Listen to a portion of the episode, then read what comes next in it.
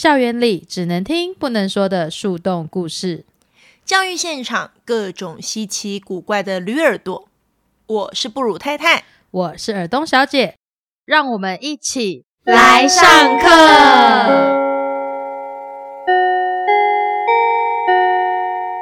哎，我今天来上课特别有朝气。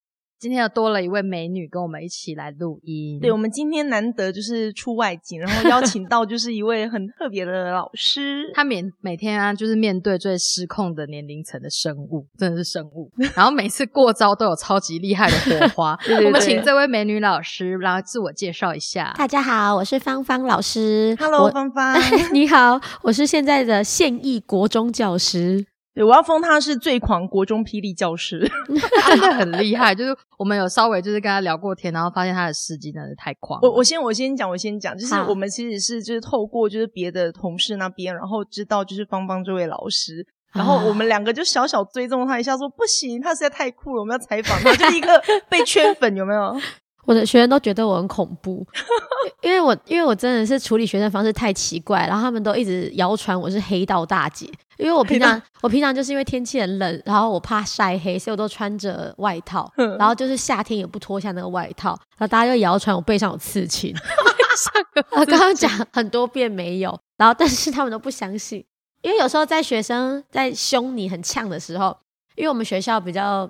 呃，有点像流氓学校。我们学校那个家长的那个社经地位比较低，哦，然后学生的状况就不是很好。那有时候学生就很多小流氓，然后他们就会开始在上课挑战，然后我就会冷冷的跟他们说：“你敢这样对我说这种话？你知道我爸是做什么的吗？”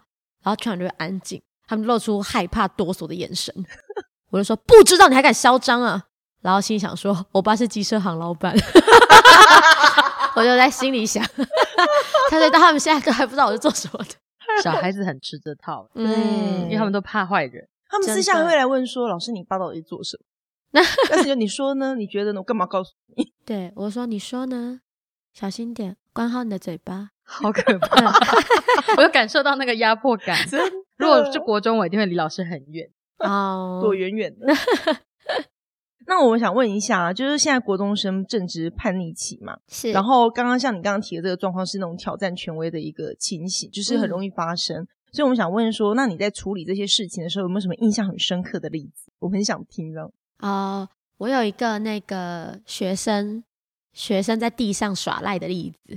地上耍赖？那是幼儿园才会做的。没有，他们国一了。我又要讲个这个故事了，就是我跟我那个学生承诺过，我会跟我每一届学生讲，如今我可以上节目讲，我很快乐。哇塞，他是我给他听，对，他是我第一届学生。然后那时候呢，班上男生就流行一个互打鸡鸡的游戏。什么叫互打鸡鸡啊？就是他们用他们的手背，然后大力打对方的鸡鸡，就是剪刀石头布，然后真的很幼稚哎。然后赢赢的可以打输的，然后猎人吗？猎人的梗吗？对对对，石头布，然后这样打出。我多次跟他们。说不要再玩这个游戏，但他们都不听。那我们班有个规则，就是呃，谁只要有不愉快，都要来跟老师讲，老师会帮他复仇。复仇就是我主要是避免他们彼此之间有肢体对私下肢体上或是言语上的冲突。所以，例如 A 打了你肩膀，那 A 可以跟我呃 A 打你肩膀，你可以跟我说，我就去打 A 的肩膀，然后帮你报仇。那你们的事情就这样了结了。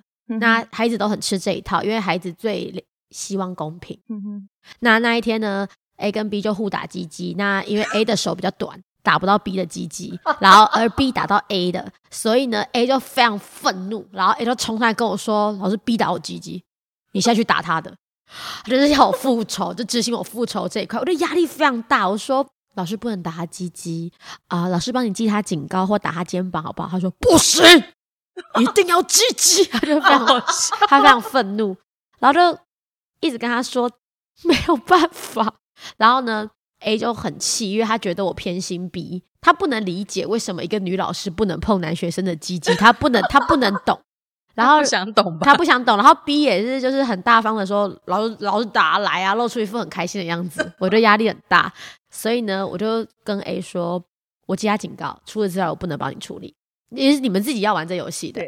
然后 A 就很愤怒，所以 A 就躺在地上，就像一个大型的浮尸一样，就躺在地上，然后。开始随着教室地板的海波逐流，他在地上开始震动，然后一直尖 是怎么回事？是尖叫，就说什么你要打他鸡鸡，你给我打鸡鸡，就是一直尖叫。然后呢，我要上课了，好混乱，很混乱。然后呢，然后 A 在旁边看的也压，就是那个 B 在旁边看也压力很大。比如说老师打了，老师你打了，然后 A B 就开始打自己的鸡鸡，他就说什么，不然老师我自己打我自己。我说不要不要不要，谁都不要再谈鸡鸡的事。然后就上场，我就我就说好，我们忽略 A 的声音，我们开始上课。那 A 觉得自己被忽略的时候，他就开始在地上爆爆就尖叫，然后狂讲脏话，然后大家都没办法上课。那为了表现出我老师的尊严，我就要把 A 请出去。那 A 当然不肯自己出去。那 A 其实有七八十公斤，我就用尽很 壮，我就用尽我吃奶的力气，然后拖 A，而 A 真的被我拖动了。仰赖我们教室地板很滑。还好，都叫孩子拖得很干净，干净的地板。对，然后在狂拖 A，然后后来呢，A 就要避免我拖动他，A 就用他的胯下夹住了很多张课桌椅，然后就课桌椅是怎么样的挣扎？就很像，就很像那种渔船，就渔网捞到废铁一样，就开始一路捞，就越来越沉重。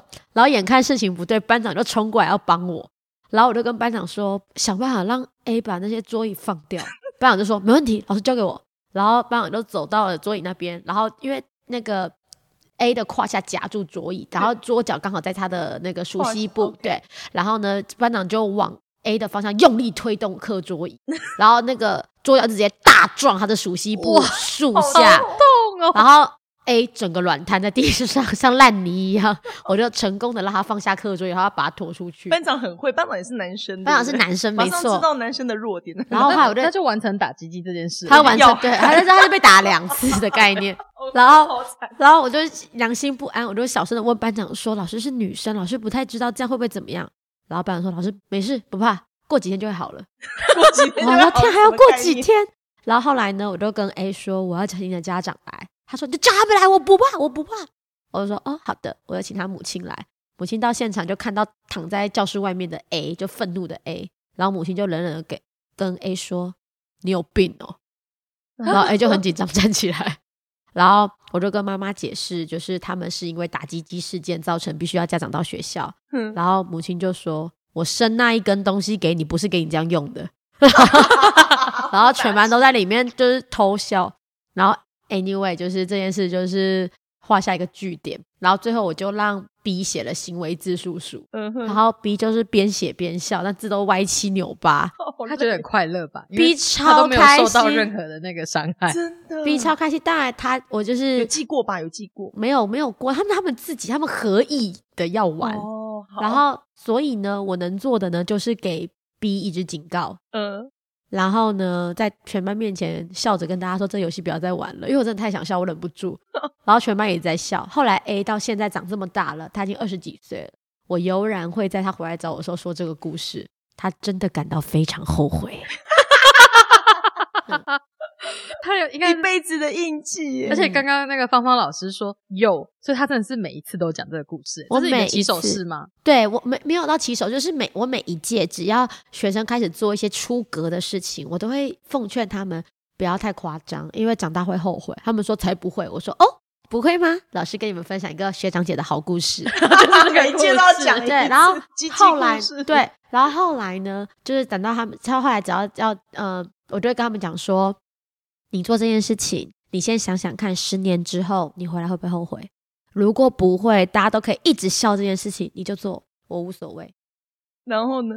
然后通常大家就会放弃不做他本来要做那件事情。所以这一个事件其实真的蛮有效，恫吓很多学生出格的行为。我觉得有效恫吓，就是就是至少它不是一个强硬的。有时候学生你越是。当头压，他越是为了不要让他的自尊受伤，他越是要跟你反抗。对，所以你就先讲这个搞笑的故事，以后呢，他要开始出格的时候，你就说还记得学长的鸡鸡吗？然后他就会他就会他就会笑。那笑的时候，通常你们剑拔弩张的气氛就可以降低很多。我说切记鸡鸡，不要忘记学长鸡鸡现在就长在你手上，你随时都很有可能让鸡鸡重现。然后。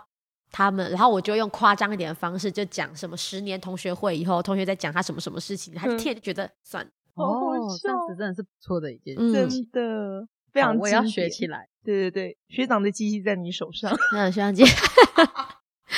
拜托他真的会红，这集可以送给他本人听。所以你知道你的故事直接被录成一集，麻烦直接传给那一届毕业生，我一定放在班网上。真的太好笑了。好，那很谢谢，就是芳芳的这个分享，我觉得有够精彩。我好喜欢这个故事。怎么办？这个故事又这么猛，后面怎么办？那我想问一下，就是因为现在国中生是进入青春期了嘛，所以他们其实对感情呢是又很好奇，可是他们其实又又期待又怕受伤害这样。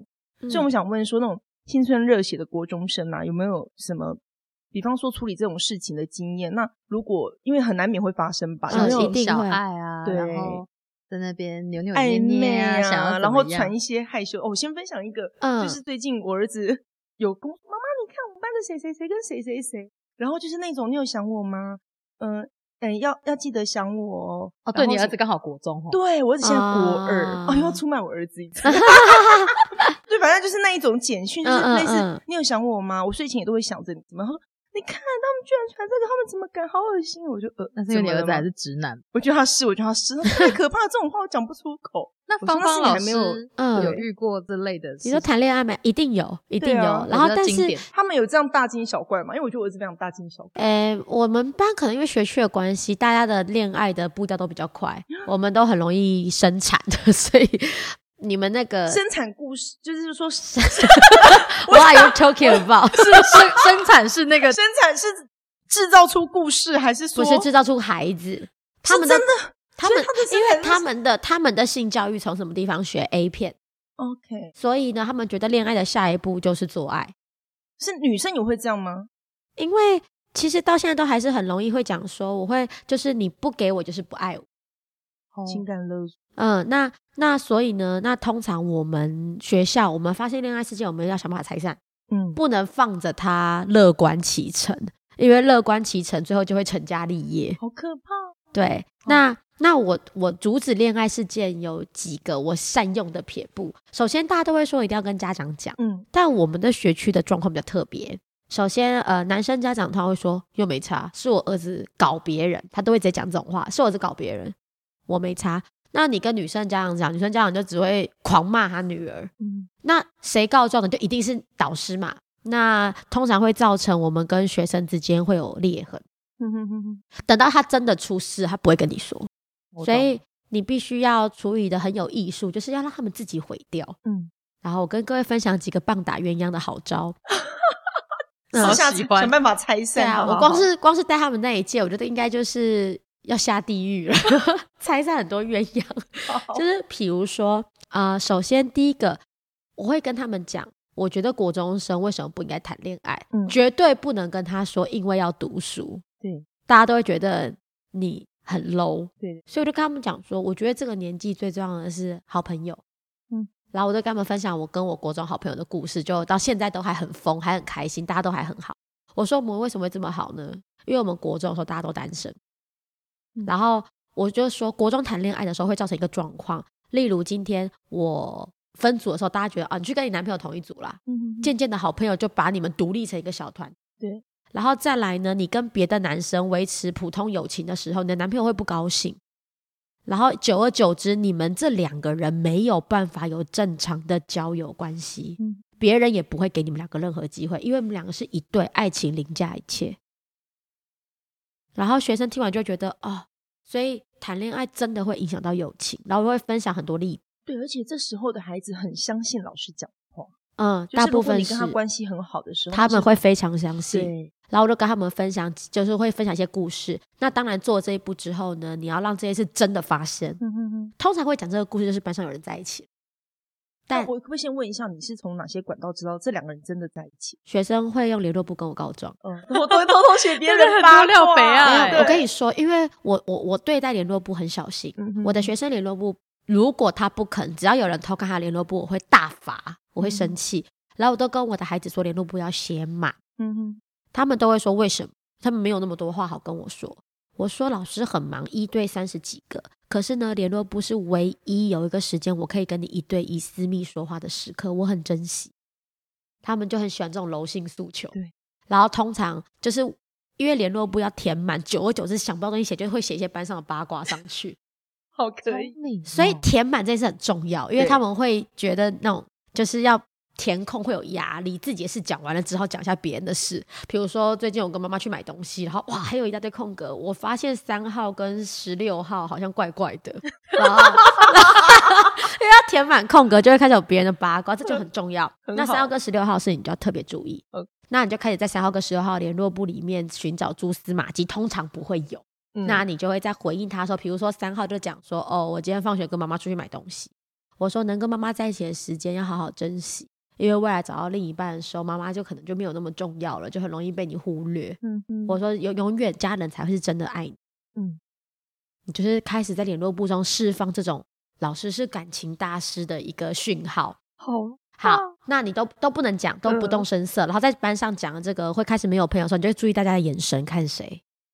哇。你就抓到了，除了三号跟十六号，会，你可能还可以抓到五号跟二十八号之类的。你就要你就要边看，然后边在手上记录，就是手都在讲桌旁边都很忙。然后记录完之后呢，你就要开始让一切成真。你就要说好，那我们新的时候差不多该换位置了。嗯哼，然后你就要帮我们换位置。你要把情侣拆散不同的组别，然后男生要配一个正妹坐他旁边，女生要配一个帅哥坐他旁边。我跟你讲，这一对。就会开始不断的吵架，他们就觉得老师讲的好有道理，然后他们就开始在联络部里面跟你诉苦，嗯，他说老师我讲一个别人的故事，故事，然后你都要你你就要说，如果这是别人的故事的话，我会劝那个别人，然后就开始写写写写写写写写写，而如果是自己，然后我通常会写对方不值得，嗯，那个你的那个故事的主角值得更好的人。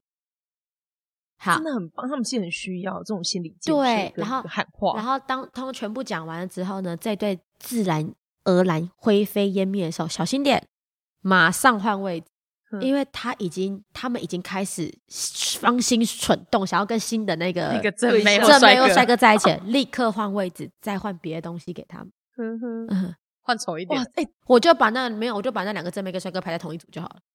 哦，他们想说。他们两个好像才是那个什么金童玉女一对璧人，我只是个路人。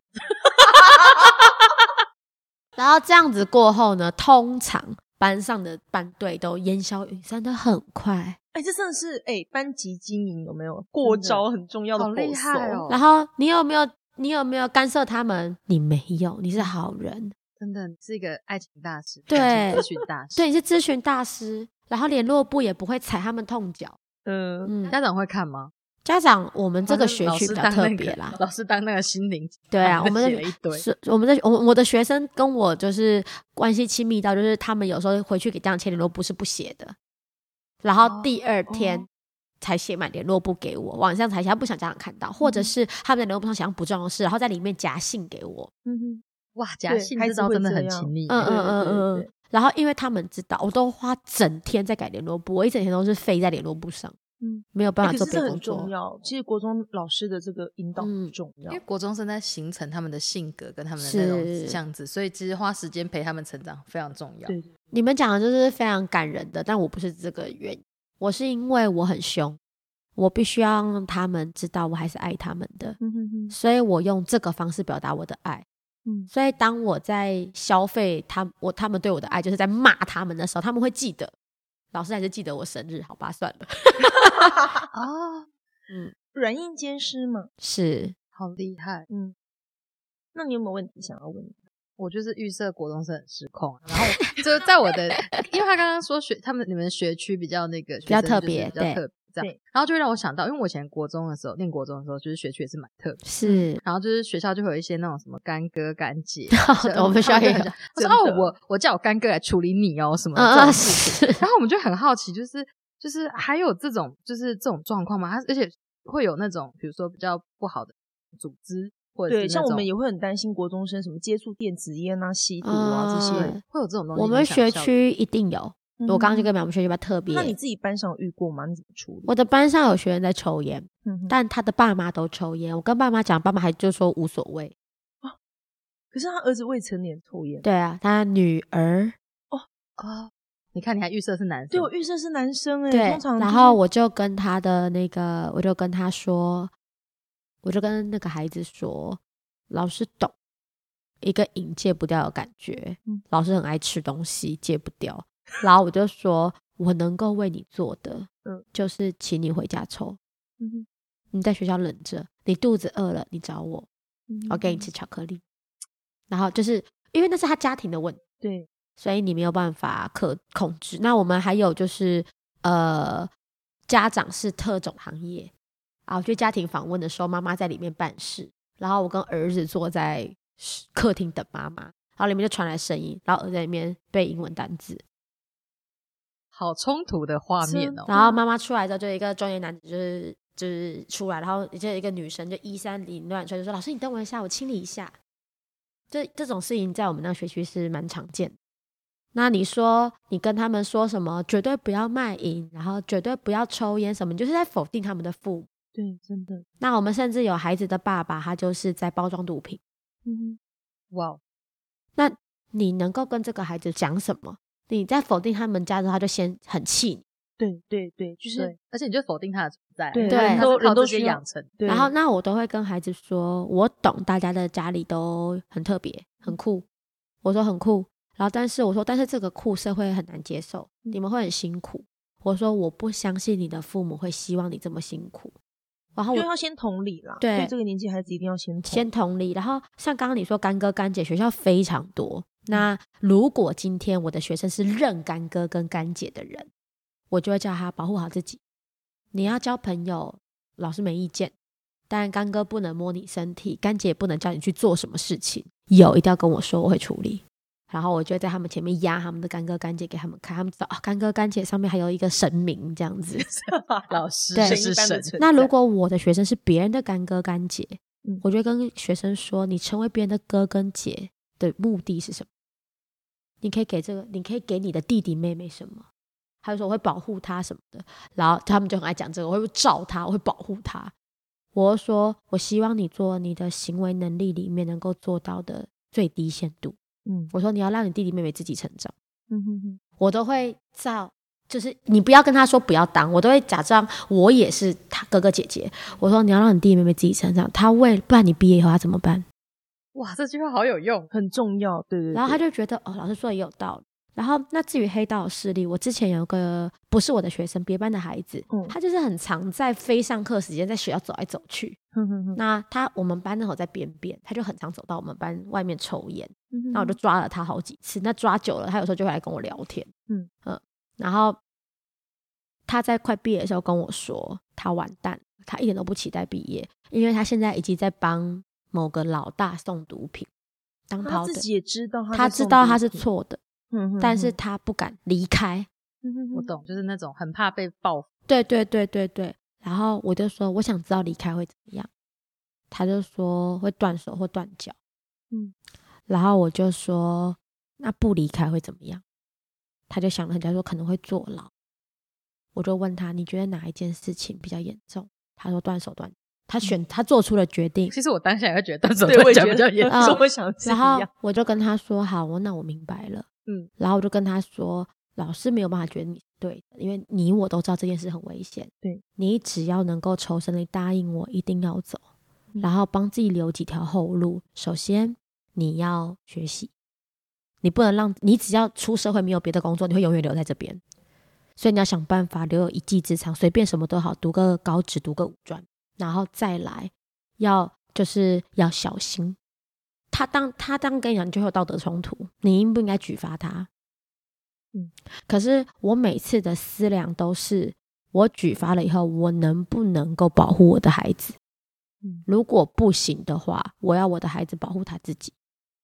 嗯嗯，我觉得我在处理国中的时候，也是第一个考量的都是，我这件事我知道他是对的，去举发他是对的，对，但我做这件事。保护了他吗？他会这件事情会比较好的，而且他背后他所面对的那个势力，不晓得到底是怎么，不确定，对，到底对方狠到什么程度？对对，因为有时候是骗骗小孩，对，但是有时候万一他是真的的惹到那个麻烦的，对，因为我们也不确定，对，真的，嗯，好，所以是其实要从让小孩子自己想办法，因为他在他才在那环，他在那个环境逃脱，你只能跟他说有时间就快走，那怎么走？你要给他几条他未来可以走下去的路。就是教他嗯未来的退对，因为我之前服务的国中也是 真的也是特别的，是是，所以常常就是小孩子是会就是真的直接就没有来，什么打撞球、开台了干嘛的。然后有一次就是也有孩子就很晚哦，那种上课二三十分钟后才进教室，还跟我说：“老师，我刚刚去开台，我忘记是你的课了。你看我后来想到，我赶回来上你课这样。”嗯，可是像这种的，我只要这种孩子，就是我上课都是一定先看谁没到，对我都心里每天都祈祷说。孩子要记得来上学，就是你只要在学校，我觉得学校是一个可以保护你的地方。他至少就是不会惹事。对对，在外面弄了些什么，我们真的都不晓得。所以，我们学校都有就是专门开给这种孩子的班。然后，对，然后这种，然后我们叫中途班。然后这种班呢，就是课都很有趣，把他们骗着留在学校。哦哦，就是生活比较丰富，让他们不要就是空虚什么的，就去外面找问题。对。这让我听想到之前虞美人他们好像有做过类似的事情，比方说就打鼓啊或者什么，就一个才艺之类吸引孩子的那个正头就是这种感觉，对，把这些孩子送进来，让他们有一个向心力、认同感，嗯，对，而且是比较有趣。我觉得芳芳老师都有劲爆，就是他各种处理方式的东西都很有 key pick。然后，但是其实他的本科是国文老师，对，所以我们想要问一下，因为。我觉得国文老师，哎，国文老师这么有气魄，真的是很厉害。对，就是这你是侠女吧？侠侠女线，对，真的。然后，所以我们很好奇，因为国文很常就是出现，比如说我们在网络上就会看到一些分享那种有趣的那种作文，或者学生写出很强的，像你刚刚讲，很跟学生在联络簿上对话。嗯嗯。我想要看你有没有什么比较好笑的案例，或者是比较特别的，跟我们分享一下。啊，好，以作文来说好了，我的作文都会要求学生一定要加修辞法。嗯哼哼，就什么譬喻法、夸饰啊、转化啊，然后呢，一定要加满三个，所以学生就会想尽办法在里面塞修辞法。然后有一个学生有一天就写：“我的爷爷笑起来像条狗。”然后我就他他用了，他用了，他用譬喻法了。那我就把这个。句子，因为他们表现的很好，就用蓝笔打勾，我就打勾以后再用红笔打叉，然后学员就觉得老师为什么打勾打叉？我说你用的很好，这是一个譬喻法，但我觉得这个句子不好。说为什么？我说首先，我想说大家怎么讲？我说首先我不知道狗怎么笑，所以爷爷怎么笑都不会像狗。他说老师我懂了，是我句子写的不够完整。我说是你回家修。然后第二天就写爷爷笑起来像条忠诚的老狗。我怎么觉得没有比较好？我就觉得更糟糕。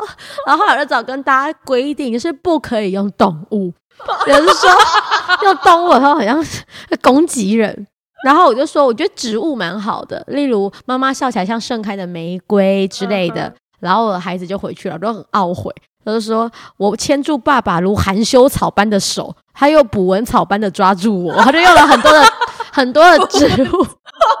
感觉那捕蚊草抓住的手已经融掉了。对对对，就是他们有时候都会有很荒谬的那个造句。对，然后再来就是那个，我有时候会要求他们要精简句子。嗯，就比如说你你这一段话，你可以写说我拿起铅笔盒，你也可以写我拿起我我我拿起文具之类，你就这样把镜子浓缩简短一点。嗯，然后多的篇幅用塞修辞法就对。那我的学生就想要写他拿着立可带一直涂一直涂。一直涂，他想要讲这件事情，就是他考试的时候很紧张，这样。他就写我拿着我的白带一直涂，一直涂，然后说白带涂满了整张纸，然后说孩子不知道，他想写立可白，又想写立可带，然后他就写他写他的白白带，你有没有机会教育白带是有，然后我把白带圈起来，我就是，然后呢，我就跟这孩子说，白带这不能这样用。他说：“老师，因为我的立可白很立可带很白。”我说：“我知道，我我知道，我知道。”然后我就写立可带跟白带，他的他的没有白白是形容词哦。他觉得他的词汇要加一个优美的形容词，觉得白很好。然后我就说白带不好听，因为我讲的不清不楚。就他第二天就写我拿着我的雪白带一直读一直读，雪白带是什么？就是他以为是那个形容词形容的不够好。他觉得雪白比白听起来更高。我拿着我的雪白带，然后我就跟他说：“你知道什么是白带吗？”他说：“我发明的词。”我说：“哦，不对。”对，是是男生还是女生？我很好奇。是女生，小女生，女生写起来就更经典了。然后还有一次，就是我们也班也是有两个男生，就是互打。然后这不是积极游戏，是别的游戏。然后呢，那打完也很爱互打，就很然后就在他们在教室里面就。一言不合就打起来，我去的时候已经打成一团了。那后来我就叫两个人写行为自述书，因为当下我问什么回事，他们俩都不讲话。然后就看了那个其中一个行为自述书，我一看震惊。他说他逼我口交其他同学，我快吓死，然后我就直接冲到那个班上，我说你们两个过来，然后我就说什么这什么意思？然后就说他就一直叫我咬人家，我就不想咬，他把咬字写的太开了，就是。猜字就对对对，我快吓太丑，原来会字太丑，我快吓死。他逼我口交其他同学，我全身发凉，我冲上去，原来是他叫他咬人家，然后他说我又不是狗，然后就吵起来这样。其实说实在，听到咬人家这件事情蛮严重。但是因为看成口交之后就觉得，哎，人家还好，对，就觉得咬人家还是小事。好，他就是逼我咬人家，我们的那种道德观就会瞬间掉下去，就觉得哎，咬人家算咬就算了，对不对？哎，我那时候看到口交，我整个三明治洒在身上，我会吓死。这大概就是我教学一些莫名的、莫名的错误。我觉得学生在这一个部分的谬误，就让我们想到说，其实我们之前有讲到说，我们其他节目有聊，就是聊到说那个学生就是呃。社会上之前有公投嘛，好像说要教那个性别平等教育。是是，我觉得这方面就是学生完全没有这个概念，对不对？哎，没有，他们大部分都会从那个 A 片上学到。对，口交是他们懂的，但是他因为咬字写的丑，他自己没有没有意没有意识到。所以其实那我有点好奇，就是身为国中段的老师，你觉得就是性别平等教育这部分，就是你有什么看法？因为你看嘛，你刚刚讲的这些过程中，其实学生是蛮多时候没有不不是不是受正规教育是。这样，所以他们就有偏差，或者是奇怪的行为出现，不一定是恶意的，但是就是很夸张，所以有点好奇你的看法是什么？一定要教，我觉得一定要教的重点不只是为了学生，也是为了老师，因为我们现场很多老人，哦，我们现场很多老人，那老人就是还是很老的一些想法，他可能会在这些过程当中伤害到学生。我举一个实际的例子。就是我们班的地理老师，他非常的受学生欢迎，他是一个讲话超好笑、超风趣的中年男子。那我的学生们都超喜欢他。那有一天上课的时候呢，那个时候正在办公投，然后那个我的那个老师就开玩笑说什么：“我先说啊，你们绝对不要有人给我是 gay 哈，然后如果是 gay 的话哈，他就不要回来当我学生。我看到 gay 我就恶心。”他那边笑，全部都笑成一团，因为他是用那种很诙谐的方式说的。但班上就刚好有一个孩子，他是同志，嗯，那在整个课结束之后，他就来找我，他看起来非常的难受，他就跟我说：“我不知道我哪里做错了，我不知道为什么老师要这么讨厌我。”然后我看到他，他就在我的办公室流泪，那我看到以后非常的心疼。那第二天呢，就是大家还是在开这个玩笑，他配合的所有人一起笑。他说：“因为他怕他不笑，别人会发现他是同志，他很奇怪。他笑完以后，他很自我厌恶，然后在我图书馆大哭。我觉得这样下去不行，我就找到那个地理老师，我就跟他讲了这件事。但是地理老师就很紧张，就是说什么我是开玩笑的。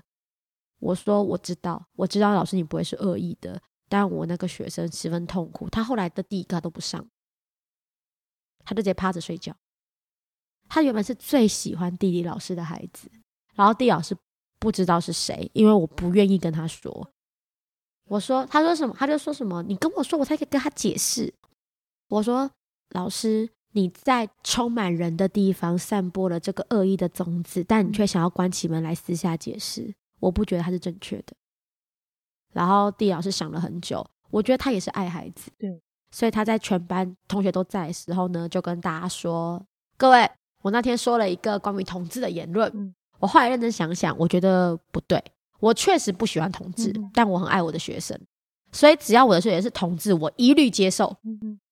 然后就说，然后呢，我要慢慢扭转我对这个同志的偏见。然后，所以我跟你们的班导就是交换信念，因为我那个老师是一直说他很挺中国这样子，然后就是说从今天开始，他转成挺中国，我转成支持同志，就是他用那种诙谐的方式表达说。信念是可以改变的，然后他跟我交换信念，然后我那个学生终于就是破涕为笑，然后我，所以我才会觉得性平教育不只要教学生，也要教老师，而他要在国中端实行的最重要，就是因为国中端如果都实行了，老师们会备课，对啊，在这个过程当中，老师们的想法也会潜移默化的改变，所以我认为国中端一定要教性平教育。前面花了四集都在讨论性平这件事，因为社会大众甚至连现在教学现场很多老师。都对性平教育充满了误解，而且我发现，其实老师的言行真的对孩子影响很大。是，老师有偏见，小孩子其实特别容易受伤。就像你这样讲，那对，特别喜欢他觉得他在开玩笑，老师无心的玩笑，可是孩子听得很进去，也就是心里整个是。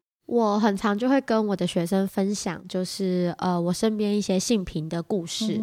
然后呢，学生在听故事的时候，我都问孩子说：“你们觉得是谁的错？”那孩子们都会发表意见，我们就全班一起讨论。然后就通常是在班会课的时候，那久而久之，我们班都会说，我们班的班规是我们不排斥同性恋 之类的。那很好，就是小朋友的那种义气型的那种，真的真的那种感。然后我都会一直塑造成他们是超有义气、超开化、超开明的一群好孩子，他们就会更强化这个举动，这样正向的鼓励跟嗯。后来他们上高中之后，就是班上有人在霸凌一个比较女性化的男生，我的学生就站出来，对啊。好棒哦！对，觉得留下很棒的那种，就是那种勇气跟去帮助别人这样。对。然后最后一个问题啊，我想问说，就是刚好提到霸凌这个议题，是因为国中端真的非常容易发生霸凌的状况。啊，对对对。我想问说，那身为一个国中现场的老师，那你有没有就是在课堂上发生过这样的事情？那怎么处理呢？我的处理方式很不适合给大家做参考。那我们要听来想听，对我们很想听，就特别喜欢这一种。对，就是那个时候他们呃，我的哎，那他们不是我的班，他们是我的任课班。然后呢，他们就是在霸凌班上一个女孩，然后有人看不下去就跟我说：“那我他们班已经不是第一次了，我也在班上已经讲过不要这样做。”对，他们还是坚持，你越讲他们越爱。真的是，我就想，对我就想说，那我一定要让他们知道，嗯，被做的人是什么感觉。那因为他们很喜欢我，所以我就在班上呢，我就先放了一些有关霸凌的 MV。那看完之后，我就给大家一张纸条，我说：“你们写下你们曾在这个班上看到的霸凌，不用你真的发生，你看到过或者你知道这种霸凌方式。”那大家就写他从小到大经历过霸凌，一人写一个。嗯，写以后就把纸条收上来，我就说：“今天为什么我要做这件事情？你们猜猜看。”然后大家就安静。我说。我说，因为你们班有霸凌在发生，然后我就看到眼睛会看来看去。我说，我没有办法对那些霸凌者做什么，我不可能说今天你怎么对他，我怎么对你，因为那很残忍。但是我也没有办法公开的要求霸凌者停止，因为你们更会霸凌那个人。所以我现在让你们看到是霸凌是多可怕的行为。我就开始抽纸条，然后点人上来对我做这些事。哦。全班傻眼，我就故意做欠，就是抽那个霸凌别人的人。我就说来过来，然后抽到纸条是剪头发。他全部他全身在颤抖，我就拿起我头发，然后拿起剪刀，我说剪。他说老师我不敢。我说没有不敢，剪。全班人不准回避。你们当下在他霸凌别人的时候，你们回避了。现在我要你们全部人都看着剪我头发。他就拿起我一撮头发，我就。抓着他的手剪掉了我一大撮头发，然后头发掉地上，全班就 倒吸一口气。我说：“好，来下一张纸条。”我把三十几张纸条全部在我身上用完，然后我每一个纸条都表现出我很难受、我很痛苦，比如丢我钱包、赏我巴掌，然后我抓着孩子的手打我巴掌，然后孩子一打到我的脸，他就立刻爆眼泪，因为太恐怖，人的脸。那个温度太可怕，全班都哭成一团。我说不准哭，我说你们现在哭太伪善，真的。你们当下那些人在被做这些的时候，你们没有哭，甚至没有人出来告状帮他。他们当下在做这些事的时候，好像没有罪恶感。对，然后我就说看到了吗？然后我还会故意在前面演的，就是很难受，就是头发被剪，然后在那边颤抖，然后泼水，然后全身湿哒哒，就在那边这样子一直装冷，花一整节课时间在做这件事。整堂课结束，然后我就问他们：“你们觉得我想教你们什么？”全班哭成一片，没有人可以讲话。我就在桌前，然后做那个抓霸凌的人，我就叫站起来，我说：“你觉得我在教你们什么？”他说：“叫我们不要霸凌人家。”我说：“不对，我是在跟你们讲，每一个被你们霸凌的人都是活生生的人，你永远不知道他下一步会做什么事。”我就说：“不要在别人的生命中留下伤口，你会后悔。”我都快哭了，好不好？我真的是完全，我也被震撼教育，我用听的而已，哎。对啊，然后当然就是你不能够说被霸凌的人会自杀，你不能说，因为你会诱使那个被霸凌的孩子觉得，原来我要可以这样解决问题。对，不能让他有这种。当老师不可以讲出这样子的句，不行。所以我只能说，就是不要在别人身边留下伤口，你会很后悔。我就说，刚刚觉得对老师做的事情，你们感到后悔的举手，然后就全班都举手。我说，那我的钱包会回来吗？大家就摇头。我说，我的衣服会干吗？不会，大家就摇头。我说，所以伤害不是你道歉就可以弥平。对，嗯，不如不做。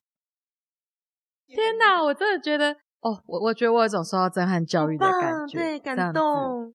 所以我觉得老师这就是身教，就是我们在教学过程再多的大道理跟孩子讲，其实他们真的感同身受，然后真的是被彻底的震撼。我觉得很重要的一刻，我们也是要注意，就是我们有时候会以为我们跟孩子很亲近，对，然后就会开孩子玩笑，对对，那都要非常小心。例如，例如，呃，我们很多老师都会帮孩子取绰号，哦，大家叫他短口呆。你就跟人家哎，打扣过来。对学生，我以前有讲过这个，就是老师带头嫌弃某个人矮。嗯哼，对，班那阵那两百天天都在说老师，他就矮啊，连我们老师都这么这样。然后对，发生这种，就是他老师觉得他不是恶意的，就是像我那个地老师，他是开玩笑，老师没意识到。然后重点是学生为了保护他的自尊，他也会笑。对，因为他不笑，他看起来很在意，他就输了。然后，所以呢，当只要在班上有人在笑别人身材的时候，我会直接停止上课。我说：“你再说一次。”好，全班就安静。我说：“你在开我玩笑吗？”我说：“你有什么资格讲这种话？你长得很好吗？”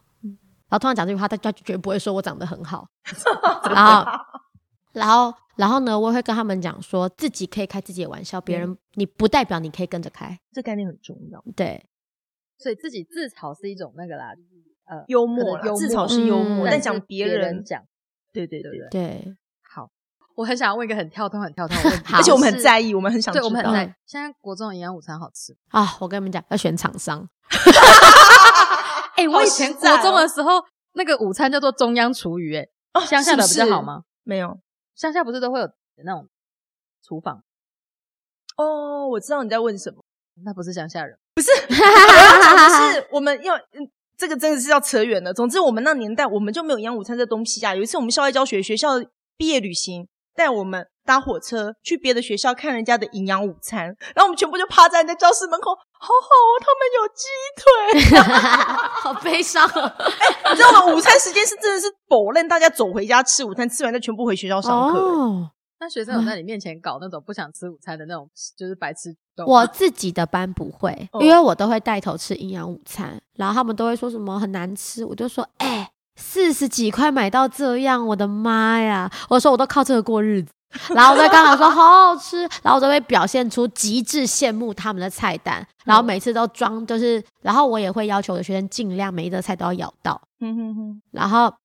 然后，但是呢，我的任课班确实很常说营养午餐是喷。对，然后中央厨余。可是我一定要讲，就是我觉得可能是我自己不挑嘴，我觉得蛮蛮好吃的啊。反正我就是喷桶健康。对，其实我觉得营养午餐不难吃，最难吃是青菜啦。这样青菜有够难吃。青菜为什么每次都弄得黄黄的？我实在是不懂。没有，它现在太久。它现在青菜有一种说不出的油耗味。嘿，对。而且重点是在地沟油消失之后，那油耗味就出来了。所以我们以前爱吃应该是那个地沟油的味道。所以地沟油比较好吃。地沟油超好吃，你知道？伟力炸酱面失去地沟油以后我就不吃。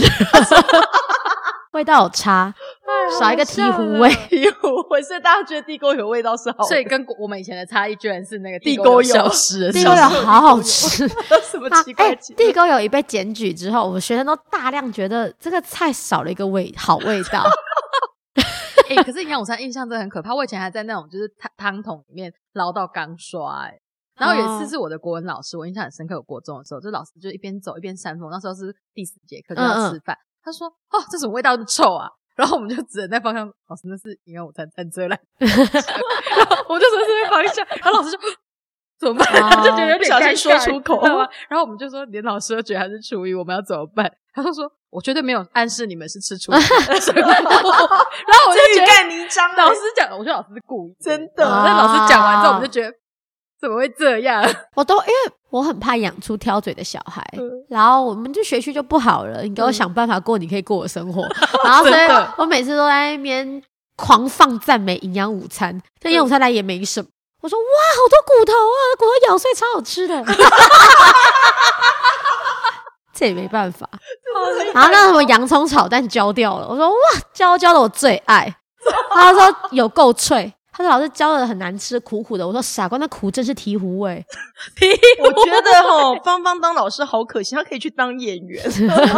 哎，我要讲，我这样教三年，我们班后来每一餐都加饭加菜，就是你可以跟学校讲说加饭加，我们现在都加，然后都吃光光。他好适合演单口相声，真的一个人就可以讲完全场了。抱歉，我是一个话多的人。不会，我觉得很棒。其实小孩子在这个情况下，那其实班级氛围应该很棒的。对，嗯，就每次期待上学，也期待吃饭，期待吃饭重要。哎，那现在小孩子会很少嘛？就是因为就是现在的少子化，对，我们学校一个班三十个左右，嗯，然后有十二十个班左右，哦，一个年级。哇，那你还可以弄到加饭加菜，真的蛮厉害的，真的哇。好，所以你看，你看老师的态度很重要。真，老师的那个，我们的女侠，女侠 带来一个完美侠。对，啊，好，今天的这个访问真的是收获很多，而且没想到现在国中生真的是这么，就生活很有趣。没错，没错，跟小孩子就是那种感觉。然后我们一直，我真的觉得小孩子就国中，我一直对国中生有一个偏见，就是他们叛逆，你知道吗？我，但我觉得，我，哎，我都会跟家长讲，家长会这样想，我都跟家长讲说。这是他们一生当中最不好的时候。嗯哼，他们荷尔蒙在变化，对，然后他们要面对很多对于这个世界性的挑战，他们会很痛苦。嗯，我们能做的就是陪，嗯，然后雕，然后，所以我不会觉得他们讨厌，我会觉得我正在行塑一个最好的年纪。他们这个年纪长好了，未来一片漂亮。对啊，有我感受到，那个就是打鸡鸡这个部分，从此以后彻底的学会，就是说我不要再闹事了，就也会讲一辈子。而且你看，像那种霸凌或什么，他们孩子，我觉得相信那种震撼教育过后的孩子，他遇到那种伤害别人，他看到这种事件，他是愿意挺身而出，他知道这是对不对的。我觉得你留下很好的种子在他们心，只是这种的方法比较暴力啊。不会，我跟你讲，他如果他们说需要这样震撼教育，因为。纸上谈兵是没有意义，是就是现实生活才是最让他去感受真实感受。谢谢我们的芳芳老师，没想到现在的那种国中生活这么有趣。你心脏真的很大颗，没错。其实我觉得是你先，你的心脏先耐住了这一切，就是没有。我们就是一个有专业学识的演员，嗯，你这些事情都不能往心里去。这句话本日金句，有专业学识的演员。真的，而且不往心里去，不然我觉得心理压力也会蛮。对对啊，你下班就是下班。对对对对，嗯。好，希望以后还可以听到你，因为我们还有，其实我们准备很多问题，但是时间有限，对不起，我的讲话太长了。对，不会，我觉得很棒，这个故事都好完整，然后就是，而且我们都有那种一些醒思跟反思，我觉得很棒。哦，谢谢，期待以后有机会再相逢。那我们下课。